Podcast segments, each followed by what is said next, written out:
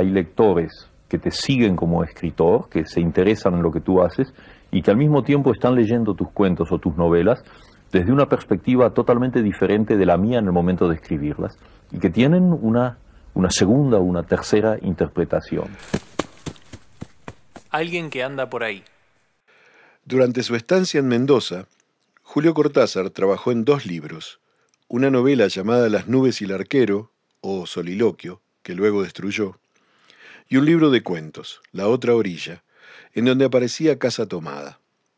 Finalmente este cuento, uno de los más célebres de Cortázar, pasó a integrar bestiario, y La otra orilla permaneció inédito hasta la edición póstuma de los cuentos completos. Yo soñé ese cuento, solo que no, estaba la, no estaban los hermanos, había una sola persona que era yo, algo que no se podía identificar me desplazaba poco a poco a lo largo de las habitaciones de una casa hasta echarme a la calle. Algunos se preguntan qué fue lo que motivó esa pesadilla. Hasta hay una sana competencia entre Chivilcoy y Mendoza sobre el tema. Algunos investigadores ubican en Chivilcoy una tétrica casona que sería la del relato. Jaime Correas ubica la redacción del cuento en Mendoza. Y Fernando Osebar nos llama la atención sobre la similitud del cuento con el grabado de Sergio Sergi llamado Casa Vieja, en la que se ve una casa que se anima y expulsa a sus habitantes. En general, la contemplación de una exposición de cuadros o de un museo eh, provoca inmediatamente reacciones temáticas. O sea que enseguida me viene una idea de cuento o un esbozo de novela que no tienen eh, obligadamente que ver con las pinturas que he visto, pero que nacen evidentemente de la experiencia, siempre un poco traumatizante, de cierto tipo de pinturas. Trovadora, ¿qué hace usted aquí leyendo una carta que está exclusivamente dirigida a su esposo? En fin, ya que la veo tan interesada, pongo en su conocimiento que mi madre, por culpa exclusivamente suya, padece en estas semanas una aguda crisis de narraciones terroríficas. No solo devoró las que le llevé, sino que se precipita a tomar los kioscos por asalto y pronto será especialista en la materia. Oh, cómo cunden los malos ejemplos.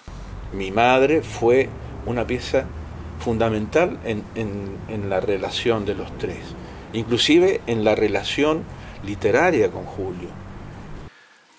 My dear Gladys, me dirijo a usted personalmente porque jamás he dudado acerca de quién abre y lee las cartas dirigidas al oso. ¿Cómo están usted y sus runruneantes cachorros? Mi madre, que devoró afanosamente los dos volúmenes de las narraciones terroríficas que traje de Mendoza, opina que usted ha obrado el milagro de mejorar mis gustos literarios y que por fin tendrá ella algo interesante que encontrar en mi biblioteca. Cada vez que me lo dice, mi silencio asume proporciones cavernarias y sobrenaturales. Ya no estoy en edad de que me ofendan impunemente, y planeo desde ya una venganza perfecta que la alcanzará a usted y a ella simultáneamente. Cuando visité por primera vez a los Osebar, al promediar la conversación, Susana se retiró un momento y volvió ceremoniosamente con un encuadernado de hojas amarillentas escritas a máquina. Era una copia del original de la otra orilla que su suegra, Gladys Adams, había mecanografiado a partir de los manuscritos de Cortázar más de medio siglo atrás.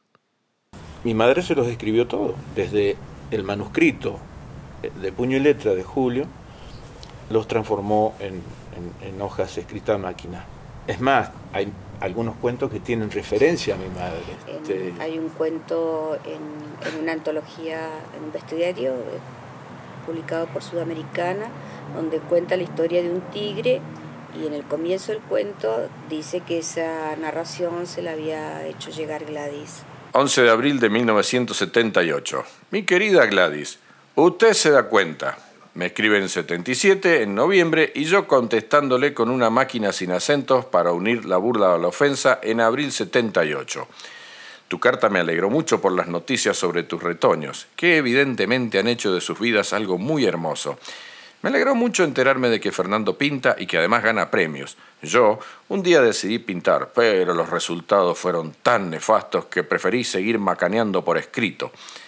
Aparte de todo eso, quiero decirte que tu carta me dio como siempre una alegría llena de ternura, porque vos me conocés bien y sabés que tengo un corazón lleno de pelusas, caramelos blandos, palomitas de cartulina y otras cursilerías de las que no reniego ni renegaré jamás.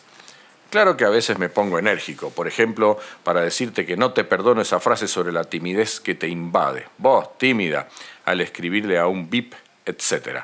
Si fuera mal hablado, que por suerte no soy, te mandaba delicadamente a remotos lugares. Pero bromas aparte, me conmueve y mucho esa referencia que haces a nuestra amistad en la que crees adivinar algo así como un lejanísimo camote. Vaya si es cierto, Gladys. Solo que en aquel entonces yo era un idiota integral por muchas razones, pero vos me llenaste siempre de algo así como de nostalgia, deseo irrealizable, alegría frente a alguien tan vital y tan lleno de poesía. ¿Ves? Vos te lo buscaste, ahora aguantate. Y si querés alguna prueba de lo que te estoy diciendo, puedo agregar que no he olvidado nada de tantas cosas que me contabas y me decías en aquellas tardes mendocinas con el oso y Danio y los chicos. Si por ahí ves una antología publicada por Sudamericana por Martha Paley Francescato y que contiene una especie de bestiario universal, encontrarás un largo texto mío donde te cito como fuente de una bella historia que me contaste y que traté de reproducir lo mejor posible. Si eso no es camote, mi querida, decime entonces qué es después de tantos años. Bueno, no nos vengamos sentimentales. El humor que tanto compartimos nos seguirá salvando de muchas cosas, los dos lo sabemos, y pórtese bien, Quiero decir, que sigas viviendo como te gustó y te gusta, que es lo único que vale. Y tal vez algún día nos daremos un abrazo bajo cielos mejores. Aludo a los climatológicos, porque en los otros no creo y pienso que coincidimos. Mis afectos a los tuyos y para vos el cariño de Julio.